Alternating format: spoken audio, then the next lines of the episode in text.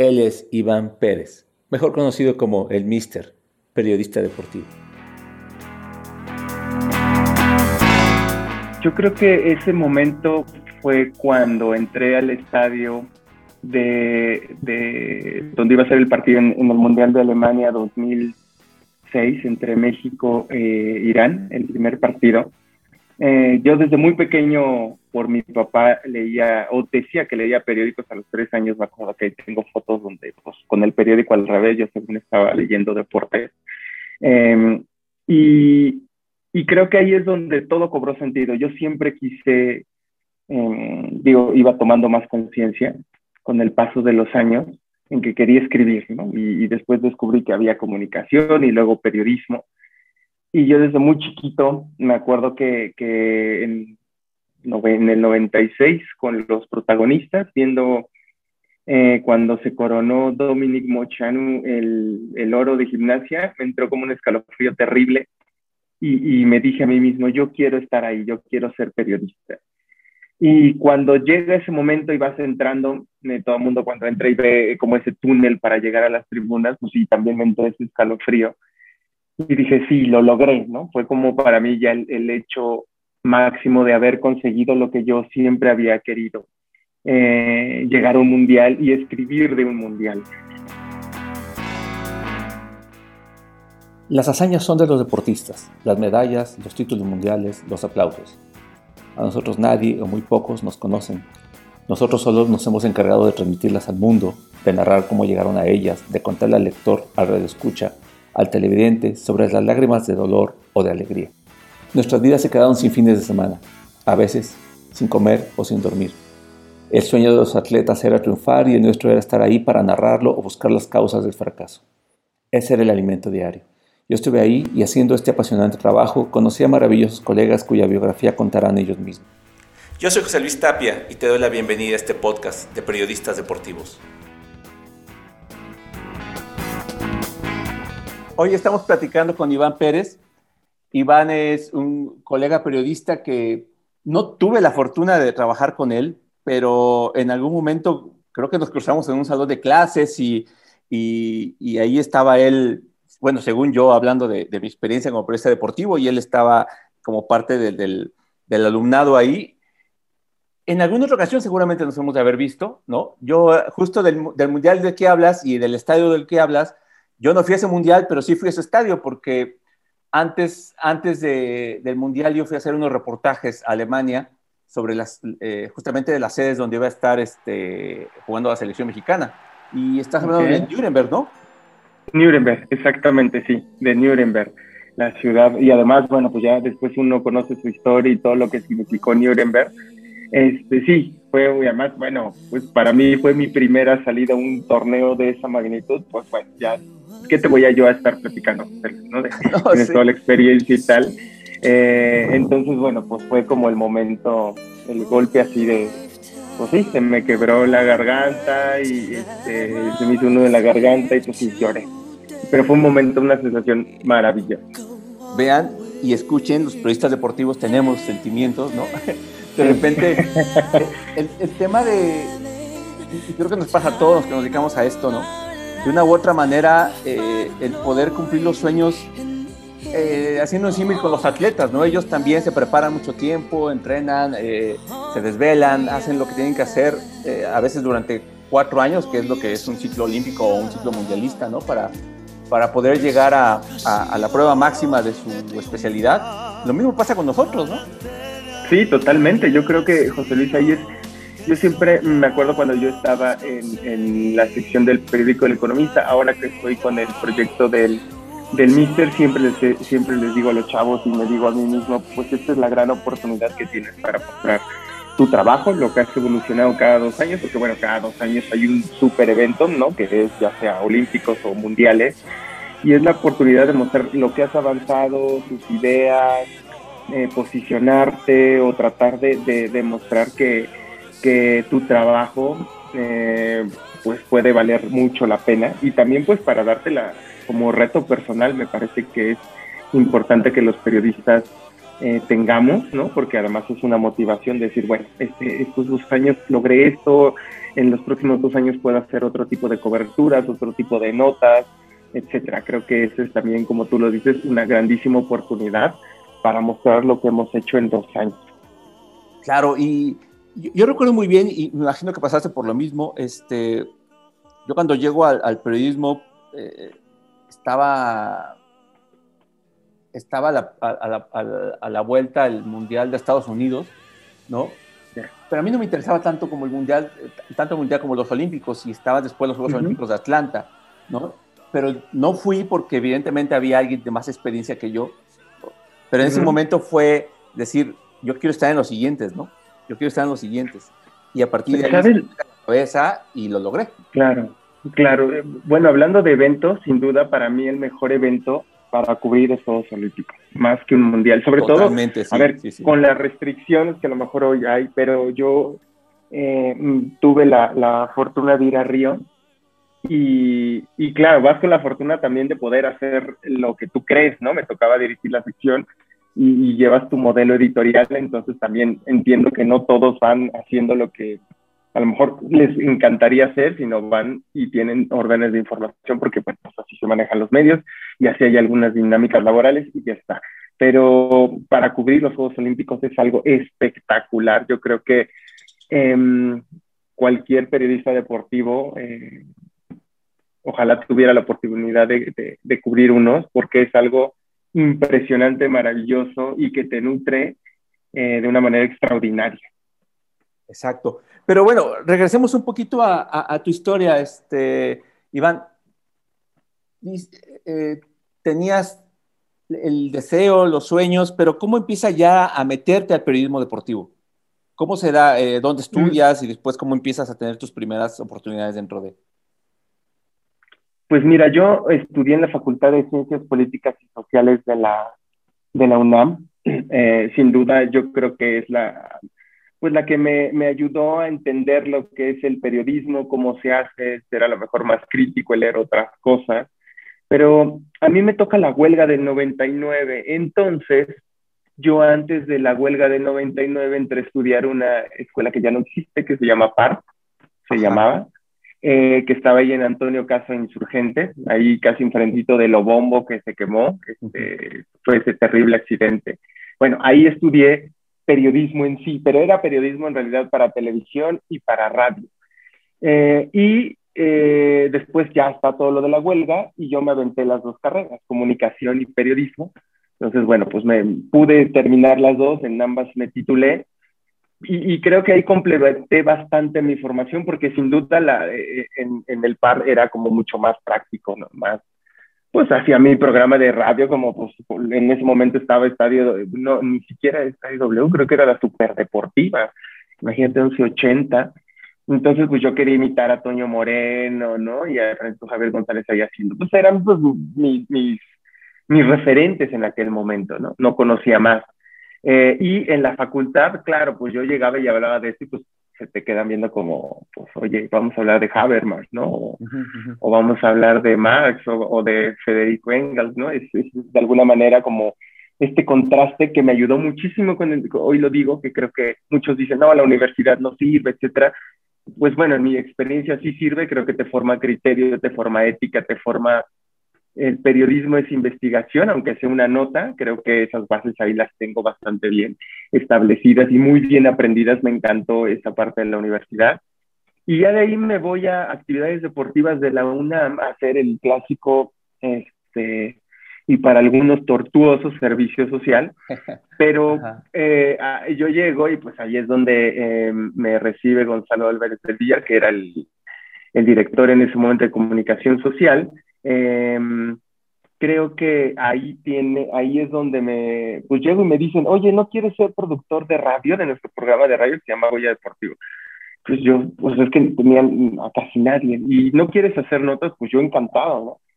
Ahí, ahí aprendí a, realmente a hacer notas y a estar en el mundo de la radio, me encantó y ya de ahí di salto para el, Independiente, seguramente tú te acordarás. Claro, sí, me acuerdo que mucha gente se fue de, Reforma entonces al Independiente. Exacto, exacto, que era pues el Edén, yo la verdad es que digo, tampoco es que estaba en muchos periódicos, pero es en el que en ese fuera como el Edén, ¿no? O sea, tenías comedor, tenías salas de juntas, no, pues era, o sea, yo lo, eh, yo lo veía eso en las películas gringas, ¿no? Y así era, pero, pero bueno, pues ya sabemos lo que pasó con el dueño Carlos Ahumada.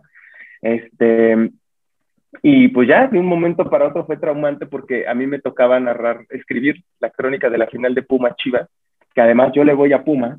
Entonces imagínate, me tocó hacer la crónica, eh, bueno, ahorita continúa esa historia, pero bueno, me, toca, me fui al estadio y cuando regreso, el SAE ya había tomado las instalaciones. Entonces ese día pues ya no hubo periódico, ahí tronó el periódico, ya no pude escribir la crónica de la final, este, y pues ahí a partir de ahí es donde pues empiezo a conocer la realidad de los medios y de la gente que está detrás a veces. Y ya de ahí me fui al, al economista. Perdón, ¿cuánto duró eh, Independiente? ¿Duró menos que Centro o más o menos, no? Pues duró, no sé cuánto duró Centro, pero este como año y meses. año y como tres meses, sí, casi, casi. Sí, sí, así, tal cual. Este, y yo creo que ahí, ahí aprendí, ahí también descubrí que, que por qué quería y amaba tanto al periodismo, porque me acuerdo que una noche estaba el director Raimundo Riva Palacio y eh, Javier Solórzano, estaban los dos. Y si te acordarás, Javier Solórzano tenía un programa de radio por las noches en W, y creo que era a las 7 o a las 8 de la noche, pero pues nos juntó como a las 5 de la tarde a todos en la redacción, ya había estallado la crisis, nos junta y nos dice, eh, oigan, yo solo quiero decirles que yo voy a estar aquí con ustedes hasta que esto se acabe y hasta que esto cierre. Y ya, pues uno se va, o sea, pues, dijimos, bueno, vamos a escuchar a, él, ¿no? Este, qué dice su programa, pero bueno, ya tenemos la promesa de que él va a estar con nosotros. Y para, en ese momento, eh, estamos hablando que es 2002, 2003, él tenía mucho impacto mediático. Creo que hoy no lo tiene como otros comunicadores, pero en ese momento era muy fuerte. Sí, sí, eh, Solórzano, muy, muy, muy, muy fuerte. Inclusive más que Aristegui. ¿eh? En ese momento no había despegado la figura de Aristegui como hoy la conocemos. Pero hacían mancuerna, por ahí, ¿no? hacían mancuerna, sí, sí, pero en ese momento ya se habían separado. En ese momento ya cada quien había tomado su, su camino y el programa era de él, ¿no? Eh, y oh sorpresa que escuchamos que dice eh, en el programa de radio, bueno, pues yo no puedo estar en un medio así y aquí quiero decir públicamente que renuncio. No, pues un golpe brutal, ¿no? Porque primero nos había prometido que sí iba a seguir y a la que media hora, 40 minutos, renunciaba. Entonces, pues fue un golpe y muchos se fueron, muchos se fueron. Se quedó Raimundo un tiempo, después se fue y nos quedamos bien poquitos, ¿no? Y pues me acuerdo mucho una, una columna de, ah, eh, tiene también, se me fue el nombre, de el que hacía el programa con, con Carlos Marín en Milenio y que ahorita está en Televisa, se me fue el nombre. Pero bueno, tiene un programa en en imagen, eh, Ciro, Ciro Gómez Leiva. Este, y me acuerdo que en una columna de Milenio, a todos los que nos habíamos quedado, eh, al final, digamos, el último grupo, pues nos llamó hambreados, muertos de hambre, esquiroles del periodismo y tal, ¿no? Y la verdad es cuando yo leí esa, esa columna, pues me dolió porque dije, ¿por qué ni siquiera nos preguntó por qué, por qué ¿por qué nos quedamos? ¿no? Y mi respuesta hubiera sido porque yo nunca he publicado en un periódico como ahora y para mí esto es la máxima oportunidad que he tenido en mi vida, ¿no? Y porque amo escribir. Y una noche, eh, pues todo, renunció todo el equipo de diseño y me acuerdo que yo diseñé la sección de deportes. Pregúntame qué sabía de diseño, absolutamente nada más que lo que había visto, pues que cómo maquetaban. O sea, yo agarré el, en ese momento era el InDesign o un copy, no me acuerdo cómo se llama el programa. Pues. Y yo, yo diseñé la sección, toda la sección, ocho páginas de deporte. Mm, y pues fue una lección de, de resiliencia muy fuerte. Yo creo que esa es como una de las cosas que me hace seguir muchas veces de ya diseñaste una, una sección. Bueno, hombre, venga, ¿no? Yo creo que así más o menos ha ido. Sí, bueno, en ese momento pues ya me sentía poderoso, ¿ves? O sea, jamás pensé llegar a eso. Y pues, y si me preguntas por qué lo hiciste, la verdad es que lo más sencillo es de yo no sé y pues yo te paso la nota y pues a ver quién diseña o a lo mejor no sale. pero ese, ese, deseo de ver mi trabajo y el de todos nosotros ahí publicado y de que saliera y, y, decir no vamos a darle, o, bueno, mi forma de pensar, no sé si de todos, pero mi forma de pensar, no le vamos a dar gusto en ese momento a Ciro que me llamó esquirol, muerto de hambre, etcétera, pues para mí era, era una gran motivación. Y ya de ahí al economista y he colaborado en Forbes, en Vice, Univision, en varios lugares. Sí, pero esa parte que, que dices del, del, quiero hacerlo pese a todo, de, a nosotros nos pasó muy similar cuando Reforma, que nos boicotean los, los voceadores. Eh, nosotros salíamos, llegábamos a las 6, 7 de la mañana y nos íbamos a vender el periódico, ¿no? Por, por, claro, sí. por algo, un sentimiento similar, ¿no? Decías, bueno, ya trabajé, ya hice, ahora resulta que porque estos cuates no quieren, no, no me va a leer la gente, ¿no? Totalmente. No sé si tú lo notas, eh, pero yo no siento, o no sé, a lo mejor es mi percepción, José Luis, pero yo no siento que hoy los periodistas estén tan comprometidos con los medios como solíamos estarlo antes. Y bueno, tampoco es que antes el trato fuera maravilloso, ¿no? Espectacular, pero, pero no sé, siento que antes había más comunión o más conexión entre el medio y el periodista, ¿no? Sí, pero va de los, por los dos lados, ¿no, Iván? O sea, tampoco es que los, medios tengan mucho compromiso con su gente. Sí, totalmente, sí, no, no, no, bueno, totalmente, sí. A ver, yo creo que yo, yo siempre lo pongo como, como ejemplo, cuando yo estuve en El Economista, lo dirigí en una etapa, Luis Enrique Mercado, que había sido periodista en El Universal, y, y, después eh, se juntó con personas y creó El Economista. Y claro, el señor, como en todo, pues ve por el negocio, pero él había sido periodista y entendía lo que necesitaba el periodista, ¿no? O sea, como nunca nos faltó eh, nada, siempre tampoco es que, a ver, ganáramos los miles, pero siempre lo básico estaba, ¿no? Y, yo siempre lo atribuyo a que él entendía lo que se necesitaba como periodista. Y hoy, la verdad, muchos, no digo que todos, pero sí muchos son como, bueno, pues, este, cuando quiero te me vas, este, si quiero te pido más y te pago lo mismo y te exploto y no te muestro ningún, bueno, ni siquiera sabes quién es el dueño, te dicen que porque está ahí anotado que dice que es Pablito González, pero jamás has visto en la vida en Pablito González, ¿no? O sea, ni sabes, ¿no? Entonces creo que, creo que todo eso ha, cambiado muchísimo. A mí me tocó esa, esa última etapa de lo que llamaban el periodismo viejo, que para mí el periodismo es periodismo y lo haces bien o mal en los 40, 50, en los 90 y ahora, ¿no? Pero, pero como ese concepto, digamos, cultural, me tocó ya lo último, lo último de esa parte. No, claro, sí, este, bien, bien, lo dices. Eh, yo, por ejemplo, cuando, cuando también hablo de, de la falta de reciprocidad en, en, el ponerte la camiseta, ¿no? O sea, cuando vas creciendo y te vas dando cuenta realmente que muchos de los medios van hacia donde le dicen que vayan, eh, no hay como esa independencia, ¿no? Y lo, y lo padre de los, del periodismo deportivo muchas veces era eso, que no estabas eh, limitado por esas cuestiones políticas que generalmente la gente de información general o otro tipo de, secciones eh, sí tenían, ¿no?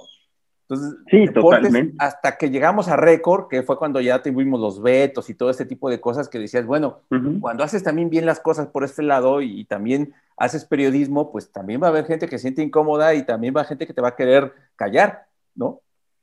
Sí, totalmente. Hoy, hoy creo que gracias a, a que existen, a ver, yo siempre he sido como muy crítico de las redes y, y, tal, pero también tiene sus cosas buenas, ¿no? Y he sido crítico porque mucha parte, tú sabrás, del negocio se basa en, en cuántos me gustas, likes, compartidos tengas, sin importar lo que sea, ¿no? O sea, pues, compartir lo que sea, pero si tienes mil y tú tienes uno, aunque sea maravilloso tu contenido, no importa para las marcas. pero bueno, ese es otro tema. Pero, pero sí, creo que hoy ante la diversidad ya de, de, contenidos que hay, sí me parece que los medios tradicionales se están quedando, se están quedando y están empezando como a destacar estos que a veces ni siquiera son periodistas, ¿eh? o ni siquiera han, han, estado en un medio tradicional, lo cual es una, una alerta o que debería de ser una alerta para estos medios tradicionales, ¿no? De, o sea, ¿por qué lo consumen más a él? ¿Por qué le hacen caso más a él y no a mí que tengo una marca, que tengo años, que tengo prestigio? Y pues tiene que ver mucho en cómo se hace y, y, y estas estrategias que piensan que son las adecuadas, pero terminan siendo a veces rechazadas o, o no teniendo el impacto que esperan. Claro. Una vez tuve una plática con el actual director, director de Record, eh, en donde decía, él defendía que, que, que, no necesariamente tus redes sociales tenían que reflejar el, el, la personalidad del periódico. Yo le dije, no, todo lo contrario. Claro que tienes que reflejar en las redes sociales la personalidad del periódico. No, es que son menos serias, no sé qué. Le digo, pues no, así es como lo ves tú. Ahora imagínate, dirigiendo un periódico tan importante, venido a menos, honestamente, pero, pero no pensar que todo es, es, un, es, es, un, todo. O sea, no, no, no, no, eres, no eres tú en las redes, no eres tú en acá, no eres tú. Una cosa es el tipo de contenido que, que, que, que puedes compartir en cada una de acuerdo a las características de cada red. Y otra cosa es que, que tu medio como tal no tenga una personalidad consistente en cada uno de ellos y, y, que, y que, pueda ser eh, en un lado misógino, en otro lado de otra manera, y, pues claro. eso no es posible, ¿no? Sí, no, total. A ver, yo, yo creo que eh, ante esta voracidad y la necesidad del clic, a lo mejor pues la idea es generar un buen periodismo y tal, y, y, bueno, me imagino que eso come a estos grandes medios que dicen necesito clics como sea, pero lo, lo, lo, fundamental, lo que para mí es básico para que empiece a ser un producto y después sea un buen negocio, es crear una identidad. Yo alguna vez en, en algún taller les decía, les presentaba como cuatro medios deportivos y yo a propósito les quité el cabezal, ¿no? En el diseño les borré el cabezal y les dije, díganme quién, cuál es, díganme qué medio es y pues todo el mundo me decía, nadie le atinó, ¿no? ¿Por qué? Porque no hay una personalidad que digas, claro, este tipo de notas son de X medio, este tipo de perfiles y notas son de, de este medio, ¿no? Creo que hace falta identidad, porque a partir de la identidad eh, puedes empezar como a construir un montón de cosas, ¿no? Yo alguna vez en un, en un sitio que, que, que colaboré, que era como más para millennials y tal, eh, tenían como dos o tres millones de seguidores en Facebook y, todo, y todos eran compartidos 10 mil, 5 mil y decidieron lanzar como su tienda digital. Y, en ese momento pues yo decía, ay, pues sí, claro, es una gran idea. ¿Por qué? Porque eh, pues van a tener, pues tienen 3 millones en Facebook, wow, ¿no? Y además todos, sus, todos tienen sus compartidos 5 mil, 10 mil, este, muchos corazones, bla, bla, bla pues vendieron tres playeras el primer mes. Y es cuando te dices, ¿qué pasa, no? Porque a lo mejor lo que, no, lo que estás generando es nomás meterte y pues lo chistoso y tal, pero no se trabajó lealtad, no se trabajó identidad y claro, ahí es donde, donde cualquier proyecto de, de editorial y de negocio pues puede quebrar, ¿no? O sea, yo no, muchas veces algunos medios digitales y seguramente lo has visto en redes y también que nos esté escuchando le interesa estos temas lo ha visto, hay medios que defienden de, a ver, sí sacamos a las chavas, pero miren, también tenemos reportajes. Pues sí, pero yo, yo a veces, a lo mejor mi ejemplo es, bien, es, muy duro, ¿no? Pero es casi, casi de, a ver, sí, sí le pego a las mujeres, pero también las apoyo, ¿no? O sea, ¿de qué se trata, no? O sea, pues obviamente no puede ser así, o sea, no puede ser absolutamente así, o sea, no porque estés apoyando a, tus hijos y les pague la escuela, pues tienes derecho a maltratarlos psicológicamente, ¿no? Humillarlos, hacerlos menos. O sea, pues entonces, ¿quién eres, no? El Hay una anécdota, está, apoyando, claro. Hay una anécdota de medio tiempo, cuando en algún tuit, eh, no recuerdo exactamente, palabras más, palabras menos, era que que quien le atinara cierta cosa iba a tener una tarde con la becaria, una cosa así, ¿no? no ah, claro, sí, sí, sí. daban como premio algo con la becaria. Una foto, ¿no? Una cosa así. Exacto. No me acuerdo qué. Y en una, justamente el día que se publica eso, que empieza la polémica por el tema, eh, pues un amigo, porque es un amigo eh, que era el, jefe de información, pues estaba en un foro donde estábamos varios y, y defendió, dice, pues es que pero ustedes mismos son testigos de cómo yo es, eh, eh, eh, cómo hemos sacado reportajes de las mujeres y sí, o sea, justo lo que estás diciendo, ¿no? O sea, ¿quién eres, no? ¿A quién te creo, no? Exacto, ¿no? Sí, está, es difícil y claro, a lo mejor no sé tu amigo, y a lo mejor tu amigo odia eso, ¿no? Pero sí creo que a, lo que voy es, creo que sí tiene que haber una congruencia editorial, ¿no? y, y, es algo que se ha perdido, O sea, al final me parece que antes podías eh, identificar los medios por tal o cual línea, ¿no? Y la seguían y ya está, ¿no? Pero hoy, hoy ves de todo, o sea, como te pueden sacar a la chava en bikini, como te pueden pasar un reportaje bien hecho, ¿no? O no sé, o medio bien hecho, intentando un ángulo distinto. pero es digo, ¿quién eres como identidad? O sea, ¿qué clase? Yo creo que, ¿qué clase de, de, medio eres? Yo creo que una de las cuestiones básicas y que yo les digo, sobre todo habiendo tanto contenido deportivo es, pues primero eh, enfócate y defínete cómo te quieres ver como periodista. O sea, no puedes hacer un showman, ¿no? Como, eh, o sea, yo, pues yo me acuerdo que empezaba a ver a, a David Faitelson y yo siempre a todos los chavos les digo, no, créanme que David no era así. O sea, seguramente te acuerdas, José Luis, ¿no? O sea, era un tipo que criticaba con información, y que hablaba padrísimo del ciclismo y del Tour de Francia, y que era el tipo que debatía con información en las mesas. No es lo que ahora es, ¿no? Eh, no sé. Cada el mismo José Ramón Fernández. Ah, el mismo José Ramón, sí, sí, totalmente, ¿no? Ya es más puro hígado y lo que creo y pienso, ¿no? Y lo que me parece, ¿no? Pero sí, sí creo que había definido esta, esta personalidad pero hoy, hoy en los medios no existe. Y creo que sí es importante tener como un modelo que seguir y sobre ese, pues bueno, apostar, ¿no? Porque también esto es de apuestas, ¿no? Puede funcionar o no. Claro. Iván, eh, entonces, bueno, tienes estas, estas experiencias, eh, lo de independiente, economista, y, y, a partir de ahí tu, tu, carrera periodística, pues mucho se va incluso por el lado de, de, de ver hacia donde los demás no ven, ¿no? Y, incluso has has podido, y eso realmente es lo que, lo que me, gusta mucho tu trabajo, eh, abrir todas las puertas posibles, aunque se te cierren 10, tú abres 11 y después se cierra la 11 y vas a abrir la 12. Pero, pero platícame, ya estando en Alemania, que entiendo es, es el momento en el cual dices, wow, lo estoy haciendo, estoy aquí, se cumplió mi sueño o uno de mis sueños. Eh, ¿Qué más recuerdas de ese mundial ya estando allá? Eh, como siempre, uno como, como mexicano, como empresa deportiva mexicano en, en, esas competencias, las expectativas, cuando no eres de la parte porrista de, ¿no? Las expectativas, pues evidentemente siempre son limitadas, ¿no? Eh, en, Juegos Olímpicos, en Mundial, donde sea, ¿no? Eh, ¿cómo, ¿Cómo fue esa experiencia al final? ¿Cómo terminó siendo esa experiencia en Alemania? Yo creo que todos los periodistas deportivos eh, y hablo porque es en el gremio donde más me he desarrollado, pensamos que somos muy buenos, ¿no? Entonces yo cuando llego a Alemania, pues digo, wow, claro, pues estoy aquí porque soy un buenazo, ¿no? Un fregón, un chingón. Pero cuando ves a trabajar otra, a otros periodistas, pues yo sí me quedé así de, pues no, no soy ni tantito bueno. Yo me acuerdo una lección que no es que me dijeran, sino que yo la vi me acuerdo que fue creo que el partido Francia contra Congo, este, no, no era Congo, no calificó el Mundial, Togo, perdón, Togo. Este, y pues yo fui al área de prensa y yo iba a hacer el partido de la crónica porque estaba Zidane, ¿no? Este y tal. Eh, y me senté al lado del periodista de Le Monde y, y luego, luego me percaté que él no estaba siguiendo el partido, sino que solamente estaba viendo a Zidane.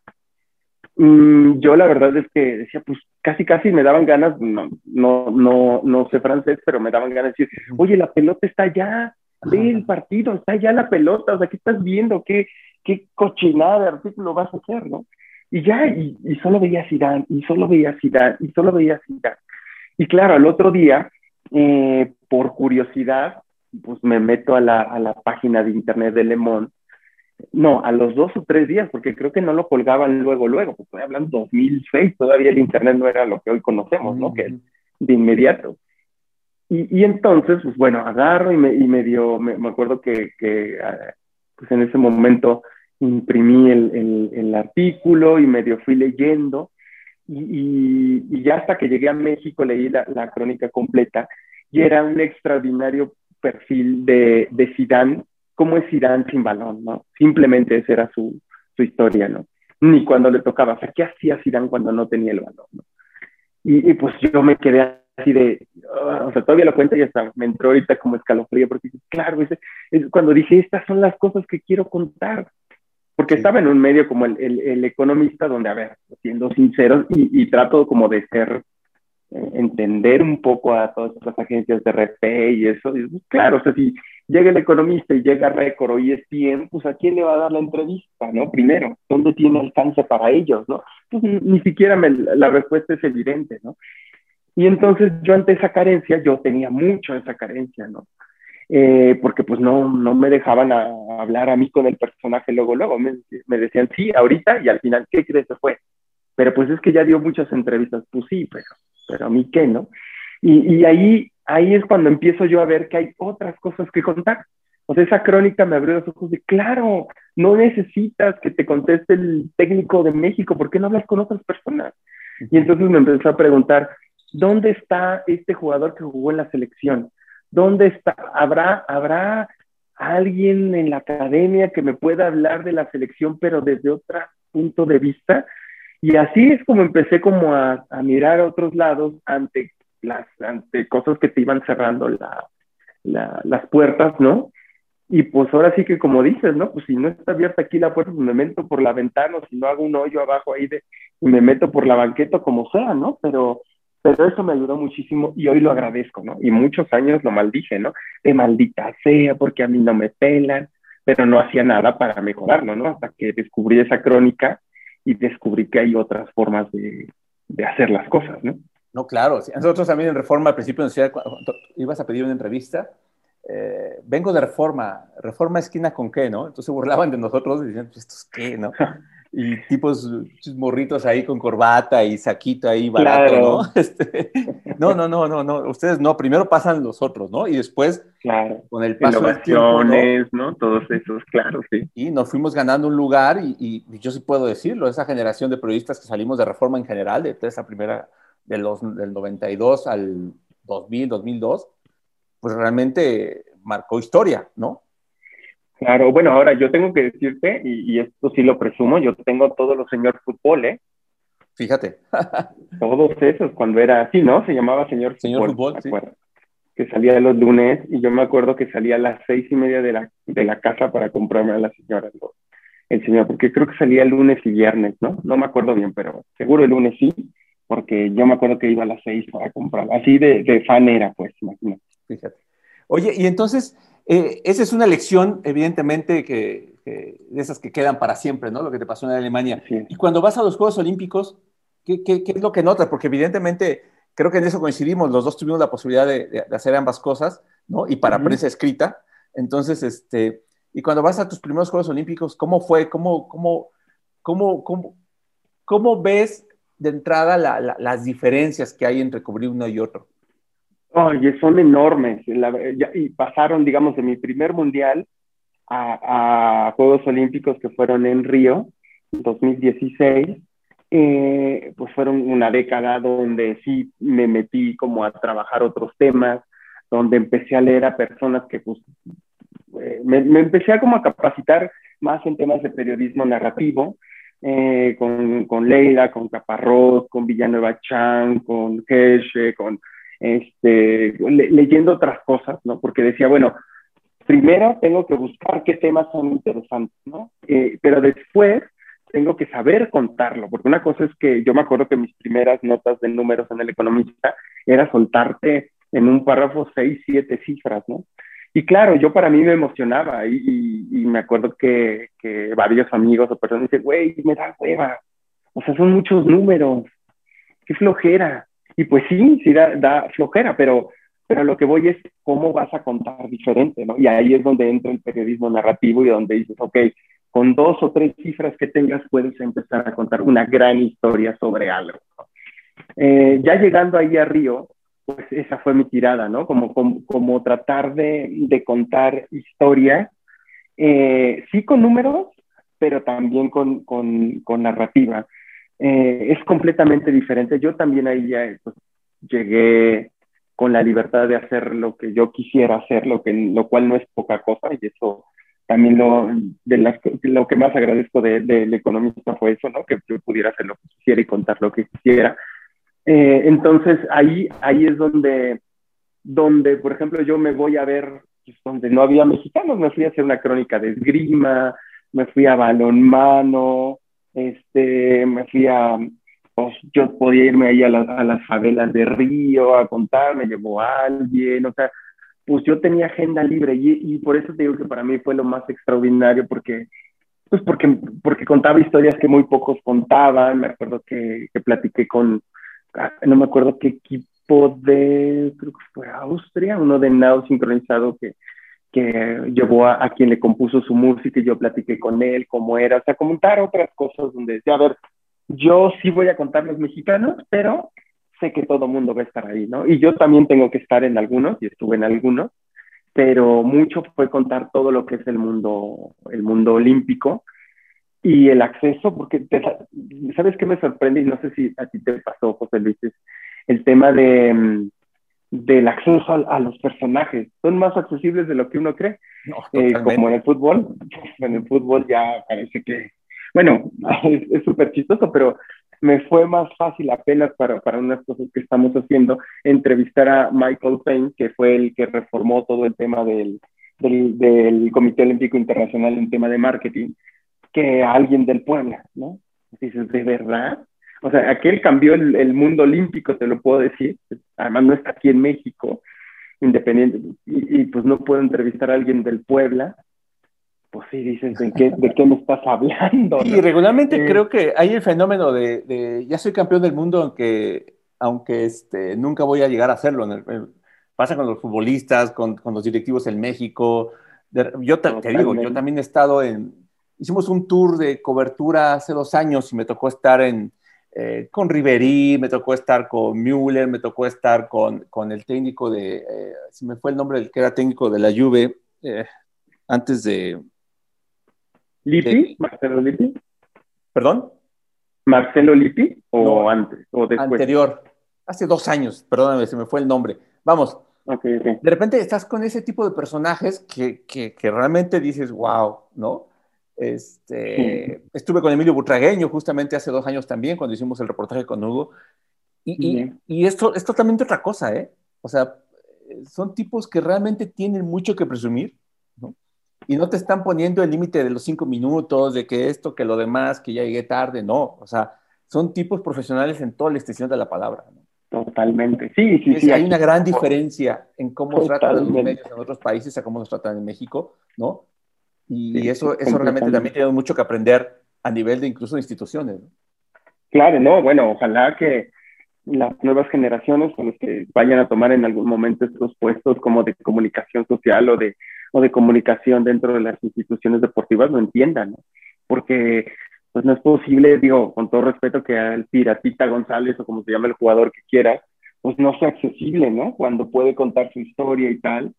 Eh, no sé, son cosas que, que han existido y que cada vez al fútbol ya se cierra más para la cobertura. Y cuando yo, yo llego a, a, Río, y seguramente lo viste también en Olímpicos, pues es el Edén, ¿no? Te pasan te pasa Bolt y, te tira la mano y te la choca, ¿no? Y dices, ¿qué pasa? Esto no puede ser posible, ¿no?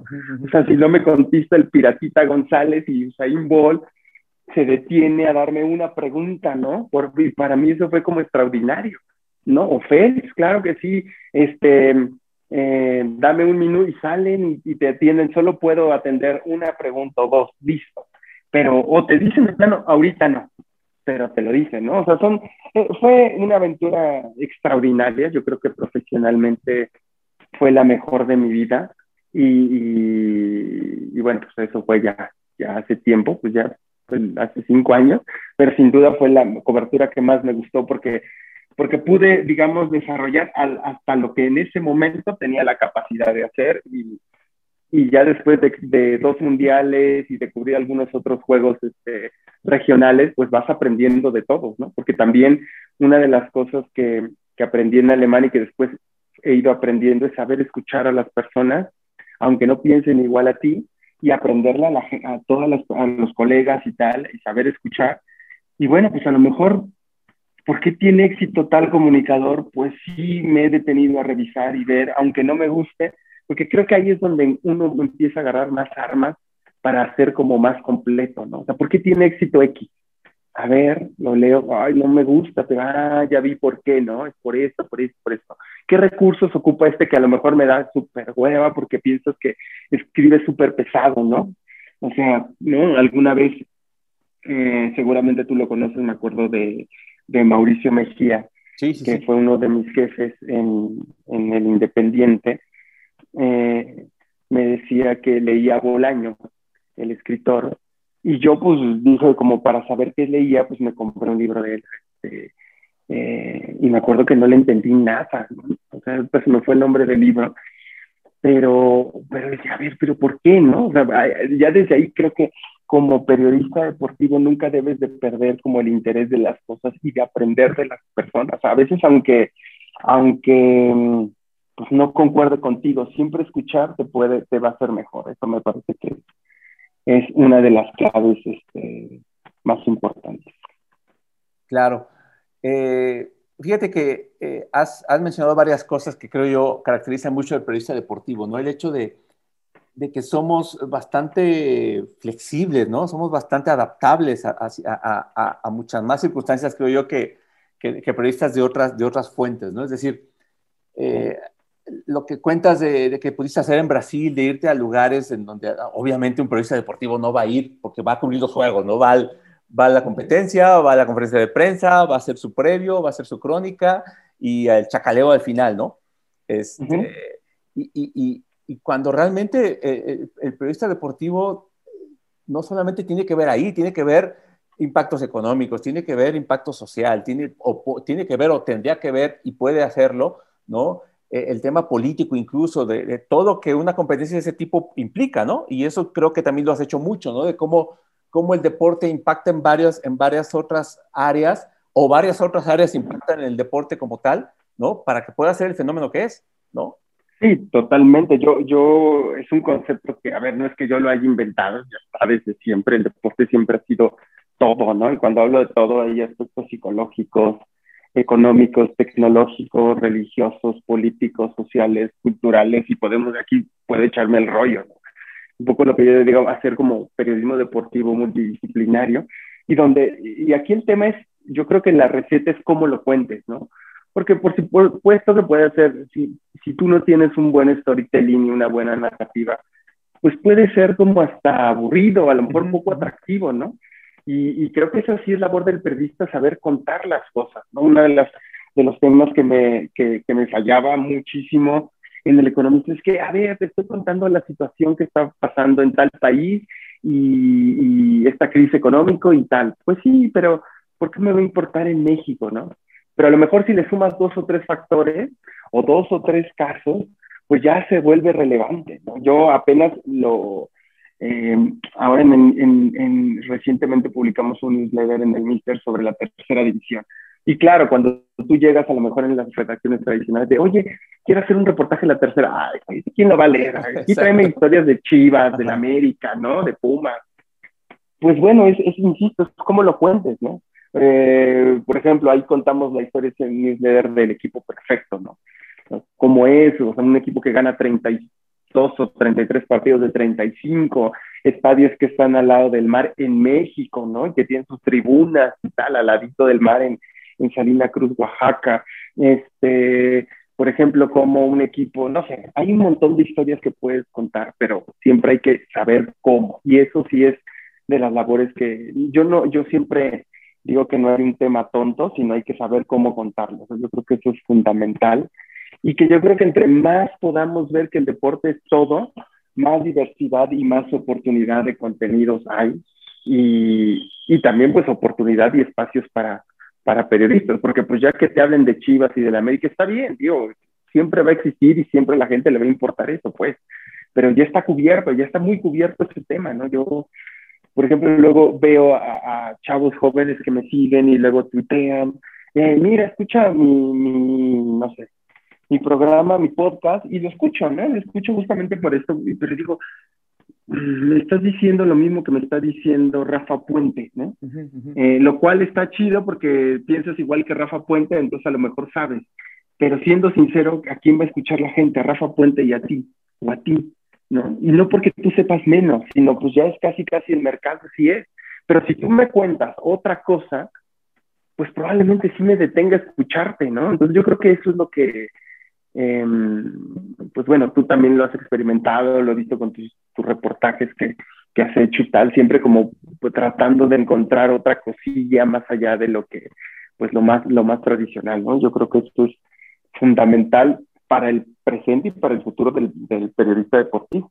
No, claro, claro. Si, algo yo agradezco, por ejemplo, en, Reforma y después en Récord, eh, evidentemente que, que así como, como tú lo dices, nos, dieron mucha libertad, ¿no?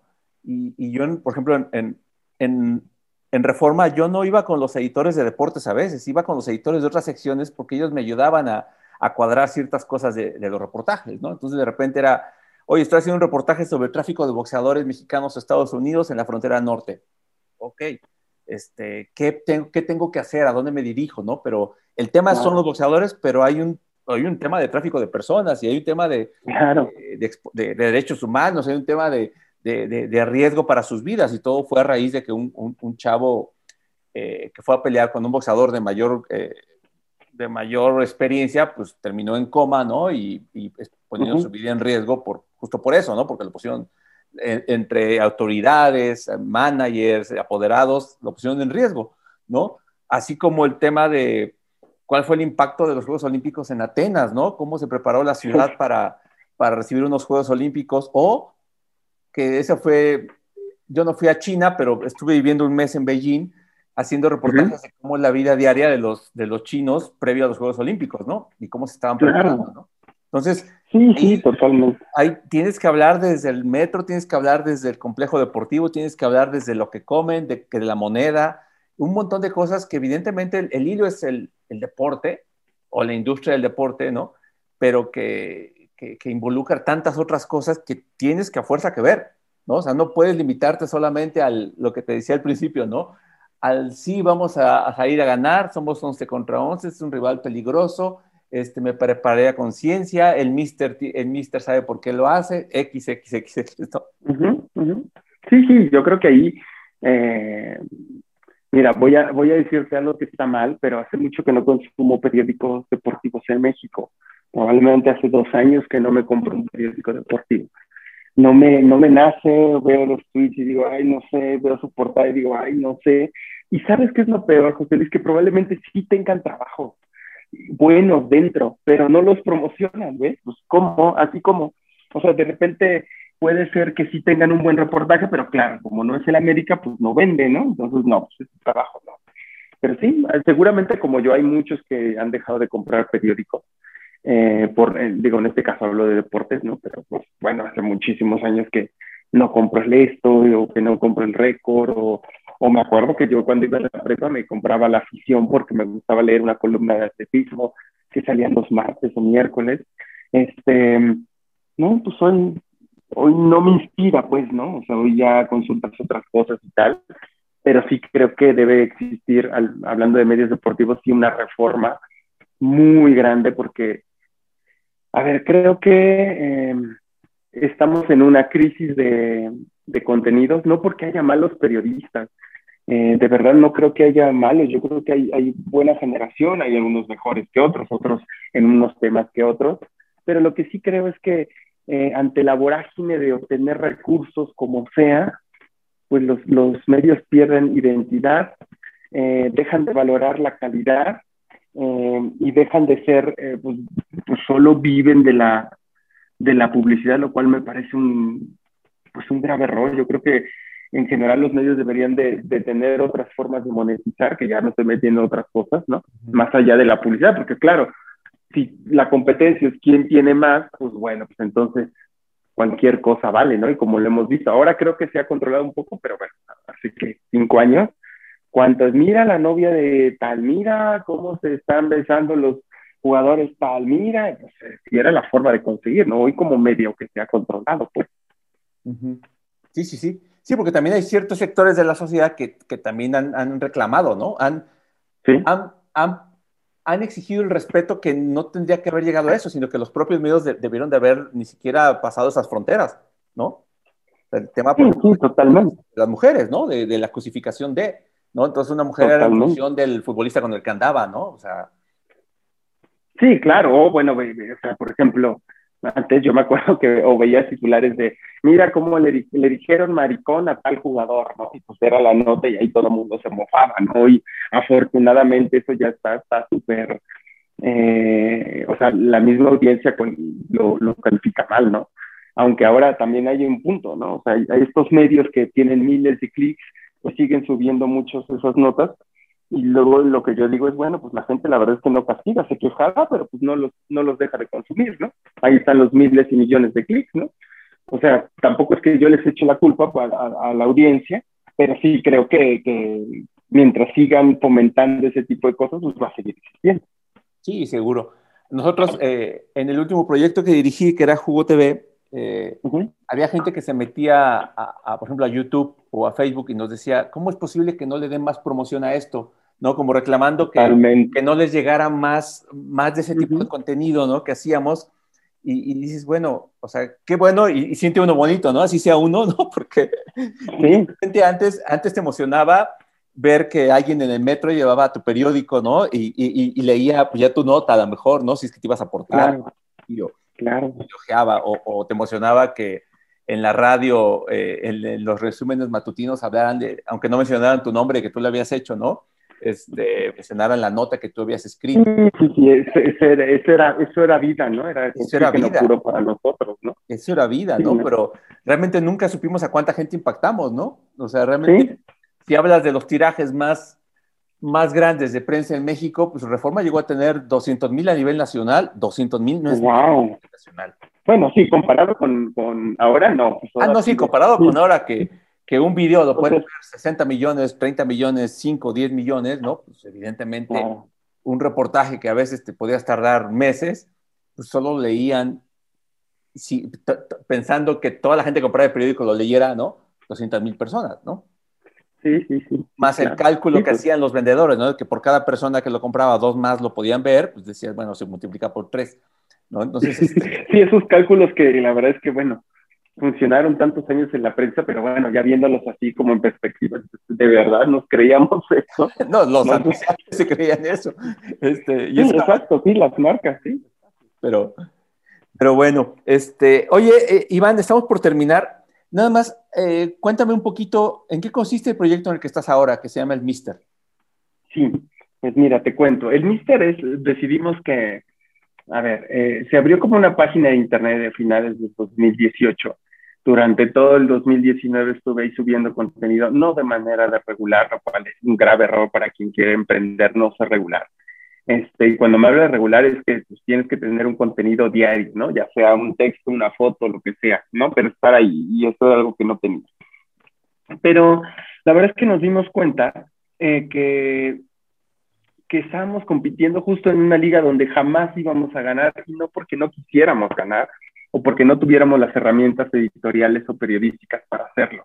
Yo, yo puedo decirte que personalmente, como, como una plataforma de contenidos, el Mister es competitivo eh, en términos de contenido con cualquier medio que me puedas eh, comentar. Tratamos de hacer lo mejor posible, a veces nos salen bien, a veces más o menos, pero, pero estamos donde están sitios o portales que de alguna manera tienen 8 millones de usuarios únicos al mes, ¿no? Yo no tengo toda la herramienta, ni tengo ni tenía como la marca tan fuerte, tan poderosa como para decir, puedo competir ahí. Entonces lo que hicimos fue, vámonos a otro lado vámonos a otra liga, a otra plataforma, para, para decir, bueno, desde esta plataforma nosotros decidimos eh, ser competitivos, ¿no? Que son los newsletters. El, el Mister es un, es un newsletter que, que creció uh, de noviembre a la fecha en 5.000 suscriptores. Suenan pocos para los millones de páginas vistas, pero tenemos un open rate que supera el 45-50%, lo cual es en México, entre el 10, 12 es el promedio, ya si tienes 15, 18, 20, es un gran open rate. Entonces, ¿qué tenemos? Eh, fidelidad y gente que nos consume y que quiere y que recibe el contenido y que lo abre, ¿no? Entonces, eso es como un primer punto.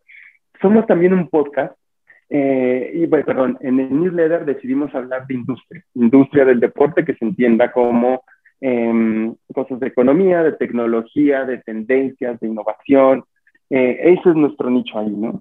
Y tenemos un podcast que se llama el Mr. Paper, que ahí son historias. Ahí hemos contado cosas como cuando la Barbie fue linebacker en, en, el high school en los Estados Unidos, eh, reportajes sobre cómo se amaña un partido en la Deep Web, eh, cosas como eh, Ríos Galeán, el asaltabancos, el, que fue muy famoso.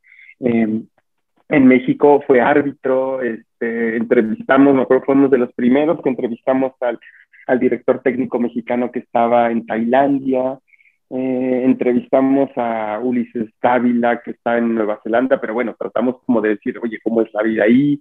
Eh, hemos tratado que son más bien historias, ¿no? Reportajes, historias, y de repente hacemos también lo que llamamos otro producto más que son dosieres, ¿no? Un poco eh, este tipo de informes que como lo hacen algunas consultoras, ¿no? Deloitte y tal, claro, entiendo que ellos obviamente tienen un montón de prestigio, pero un poco como para, para hacerme entender de qué es lo que hacemos, hacemos ese tipo de documentos sobre apuestas, hemos hecho sobre apuestas, sobre el tema del impacto económico del COVID, o versiones, hemos hecho todo un informe económico de cómo son las divisiones menores en México, esos son como nuestros tres productos, ¿no? Eso es lo que es el Mister, es una plataforma de contenido donde en cada una tenemos como ciertos nichos que queremos este, atacar a una audiencia que lo primero que queremos es que sea fiel y que esté con nosotros y que se nos reconozca como marca, ¿no? Así hemos ido trabajando con haciendo qué, pues lo que sabemos hacer que es periodismo, ¿no? Con la cosa más básica, ¿no? Parece que cuando uno habla del rigor es, ah, no, qué profesional es, ¡ay, qué bueno es! No, pues es que es lo más básico que puede hacer un periodista, no, no pidas más, o sea, no es un halago, es una obligación, ¿no? Pero eso somos como mister. Sí, parecería que, que, hacerlo bien es, es, un plus, ¿no? Cuando realmente es... es, pues sí, claro, de repente me sorprende, sí, pues es lo que hay que hacer y ya está. Ajá, ajá. ¿Y cuál ha sido, cuáles han sido tus tres principales enseñanzas de esta etapa que, que vives ahora? Porque bueno, pasaste a dirigir, de coordinar eh, secciones, dirigir medios incluso, ahora tener el propio. Pues, pues mira, yo creo que lo primero es eh, tener una estrategia integral, es decir, no solo basta con saber que puedes contar buenas historias o que tienes grandes temas. En realidad eso es una pequeña pata de todo lo que hay que hacer, ¿no? Hay que, hay, tienes que tener una estructura de imagen, una estructura de marketing, un modelo de negocio, y un modelo eh, editorial.